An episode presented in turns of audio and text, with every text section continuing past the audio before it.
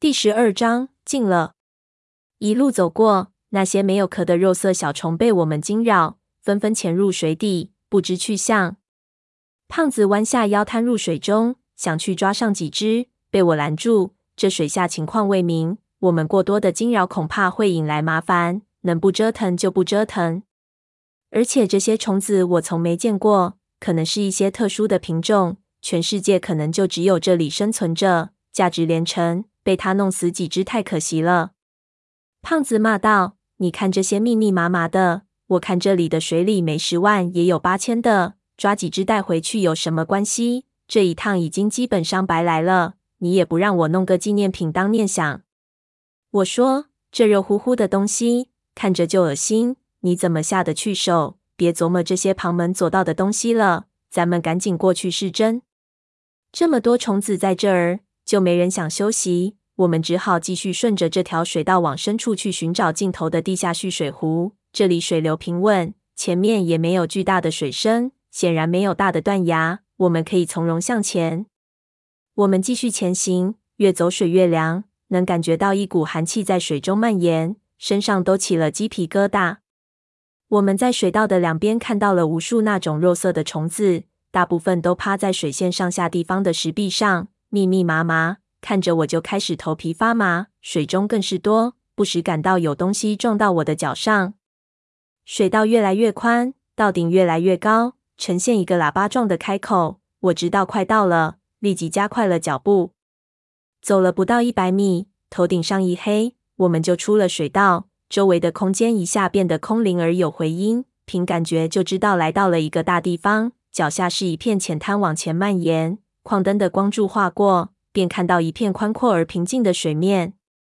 矿灯有弱光和强光选线，为了省电，我们一般都选择弱光，这样你能持续是有一百八十小时以上。但是照射距离只有二十多米，现在弱光显然无法达到要求了。几个人纷纷打开枪管，使用百米照明的灯泡去照头顶和四周。强光下，这里的大概面目才显露出来。能看到这是一个巨大的地下水洞，但不是喀斯特地貌，而是那种火山岩洞穴。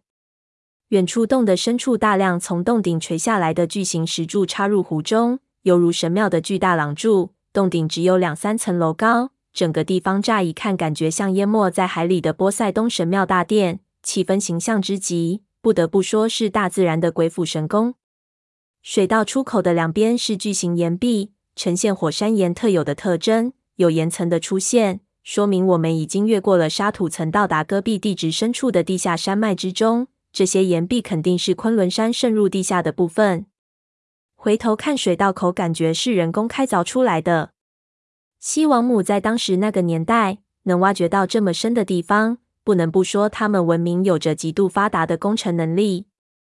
这里应该就是整个西王母古城地下蓄水系统的重点，一个天然的小型的下湖了。因为矿灯光线的照射距离有限，我们无法得知这片蓄水湖到底有多大，中心有多深。也许往湖的中心走，湖底可以深到我们无法想象的地步，但是看不到开阔的湖面，也难说有什么被震撼的心情。观察片刻，胖子就问：“接下来应该怎么办？”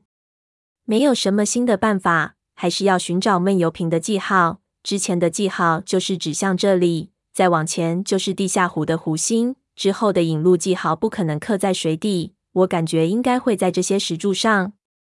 我们分开去寻找，淌水往湖的深处走，照射那些石柱。走了几步，我发现湖水的深度变化不大，偶有深下去水淹到脖子的地方，但是走几步又上来了。显然水底坑坑洼洼，但是平均深度变化不大。很快黑瞎子就打了个呼哨，我们走过去。发现有一根石柱子上果然有清晰的记号，刻得端端正正。文景看着闷油瓶问道：“这里的水流基本上平了，没有继续往下走的迹象。我看这里是整个蓄水工程最低的位置了。我们要找的地方肯定就在前方。到了这地步，你还不能想起什么来吗？”闷油瓶摇头不语，只是看着他刻下的痕迹，眼神中看不出一丝的波澜。胖子就说：“西王母古城可以说处在一处秘境之中，在全盛时期，这片绿洲湖水环绕，外面是无数魔鬼城形成的保护层，绿洲内有终年大雾，只有大雨的时候才能看见。西王母城的居民信奉残酷的蛇崇拜和神秘主义，使得这个沙漠中的政权如同鬼魅、晦涩难窥。而这古城之下犹如迷宫一般的蓄水系统又错综复杂至极。我们现在几乎耗尽了心力，到达了这所防御工程的最底层。要是西王母有什么东西要藏的，也应该就是在这个地方了。什么都别说，顺着这些记号继续走，应该就能到达目的地。我觉得有点不妥当。这一路过来，到了后一段几乎太过顺利，在水道中看到的人面怪鸟的雕像，让人无法不在意。我们一路过来，已经可以肯定，这些人面怪鸟的图腾应该就是西王母国的先民警告外来人的标示。从硅谷外围一路深入，每看到一次，遇到的怪事就险恶一分。这次又看到人面怪鸟图腾，说明这蓄水湖必然不会是一个平和之的。现在我们其实都累得只剩半条命，一旦出事，恐怕这次一个也逃不脱了。我问文景，接下来采取何种策略？我们是休息一下，还是先派人探路？文景道：已经到了这里，如这个胖子说的，我没有理由退缩或者放弃。这是我命里注定要走的路，但是我们没有必要所有人都过去。后面不知道是什么情况，你们在这里休息。我一个人过去就行了。如果我两个小时内不回来，你们可以顺着湖岸寻找其他的出口，再想办法出去。千万不要过来了。闷油瓶在一边淡然道：“我也去。”他压根没有看我们，只是看着湖深处的黑暗，似乎完全没有考虑什么危险。我想了一下，我也必须过去。不说待在这里有多少机会能出去，来路已经被困死了。我历尽千辛万苦到了这里，不就是为了这一刻吗？而且以我的体质，能够到达这里，可以说有很多人为我做出了牺牲，包括生死不明的潘子和枉死的阿宁。我如果再没有出息的缩着，当初就真的就不应该来这里。既然是我自己要来的，那么我也应该走完。胖子就咧嘴：“我靠，你们这不是逼我也去吗？”和这批菜鸟在一起，还不如和你们在一起安全。这一来，三叔的几个伙计也不干了，都要跟去。他们确实都没什么经验，搞点小偷小摸可以，把他们留在这里，他们肯定不干。而且他们也怕我们通过这种方式结党，偷偷甩下他们跑掉，所以决计要跟在我们后面。为首的那个叫拖把的就道：“你们想得美，他娘的，要么留一个下来，要么咱们一起去。”别想甩掉我们！黑瞎子一直没说话，自个儿在那儿似笑非笑，看着情形就过来搭到我的肩膀上，也不知道是什么意思，可能意思是他也加入，或者是让我留下。我看着那批人就觉得恶心，这些人实在是个累赘，跟着我们不知道会出什么事情，我们还得防着他们。要是我留下，不给他们折腾死。胖子道：“小吴，你就算了。”你还有大好的年华，跟着这些爷们，也许还有条活路。你三叔不是说吗？这是一条不归路，这路由我陪着大姐头和小哥走一趟，来年还多一个人给我们上香。我骂道：“你少来这套！到了这份上，横竖都差不离。反正我是去定了。我这话是实话。其实到了现在这种地步，谁有信心说一定能出得去？”搞不好我们来的那条路就是唯一的通道，这里就是地下岩山中一个完全封闭的水洞，我们不得不困死在这里。这也未尝不是好事，让这些谜团在这里完全画上一个句号。想到这个，我反调侃胖子，拍拍他的肩膀，倒是你，要是有个三长两短，家里的大奶二奶抢你那点压箱底的名气，肯定要抢破头了。你还是留下合算。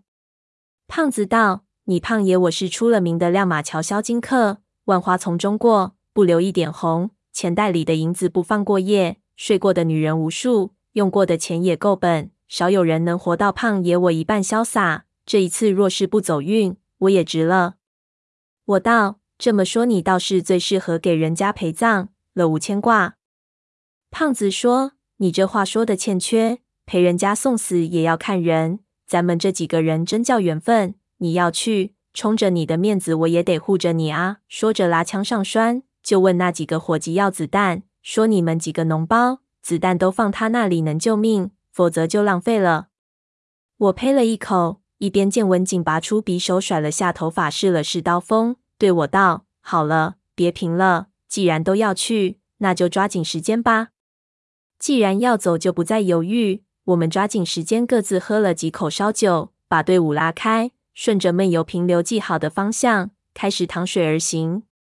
大概是人多的关系，看着前方深邃的黑暗，我倒不是感觉特别的害怕。只是心中有种难以形容的忐忑。之后是一段几乎没有任何对话的过程。我们分了几个人，每人都警惕着队伍四周的一个方向，特别注意水面的涟漪。耳边的声音只有我们淌水的破水声。这一路走得不快也不慢，逐渐远离了来时的入口。好在这里的水清澈的离谱，用矿灯对着水底直射，我们能清晰地看到水下只有高低不平的碎石。并没有什么特别的东西，扫过水面也能大概看到水下的情形。想着以往的一些，我们并不敢放松哪怕一点注意力。但是我看着四周水面的时候，已经感到一点奇怪的地方，让我十分的在意。走了一段，文景就提了出来道：“这里没有那种虫子。”胖子点头道：“可能是因为水温，这里的水可他娘的真凉。话说。”这里的水有很大一部分从这个洞形成的时候就囤积在这里了，过了保质期上万年了。大家千万别喝，可能会拉肚子。我道：这种水叫老水，自然沉淀富含矿物质，会不会有可能这些水含有有毒的矿物，所以那些虫子不敢游入？胖子听了，啧了一声：不会吧？难怪我觉得屁股里有点痒。你们有没有什么特别的感觉？没人接话，走在最前面的闷油瓶回头看了我们一眼，我们也只好闭嘴。到了这份上，讨论这些完全没有意义。殿后的黑瞎子就笑，这两个人一个黑，一个白，一个冷面，一个傻笑，简直好像黑白无常一样，让人无语。继续走，我们深入到了蓄水湖的内部，四周手电照去，全是平静的水，半个篮球场大小的黑斑。这说明在湖底开始出现起伏很大的深坑，每一个黑斑都极深，矿灯照不到底部，似乎下面连着什么地方。这种黑斑隔三差五就会出现一个，形状也不规则，水底全是细碎的石头，这些洞就像是被什么东西挖出来的。我们开始感觉有点不妥当，竭力避开这些深坑。这么走着，不久我们便找到了第二个刻有记号的石柱。一行人停下来休息，有人打了个喷嚏。这里的水实在是冷，但是我知道这不是最难受的。这些水怎么说也没到冰点，还在人可以忍受的范围，所以并没有怎么抱怨。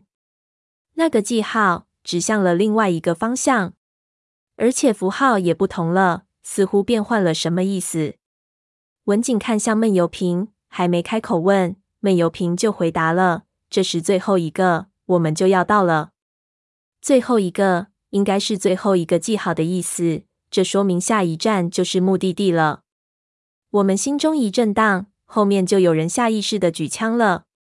二话不说，我们顺着记号马上动身。我心中也不知道是什么感觉，既兴奋又害怕，又感觉到不祥的气息，同时还有一种事到临头的紧张。可就在绕过石柱走不到两三步的时候，我的脚下一阵刺疼。不知道踩到了什么东西。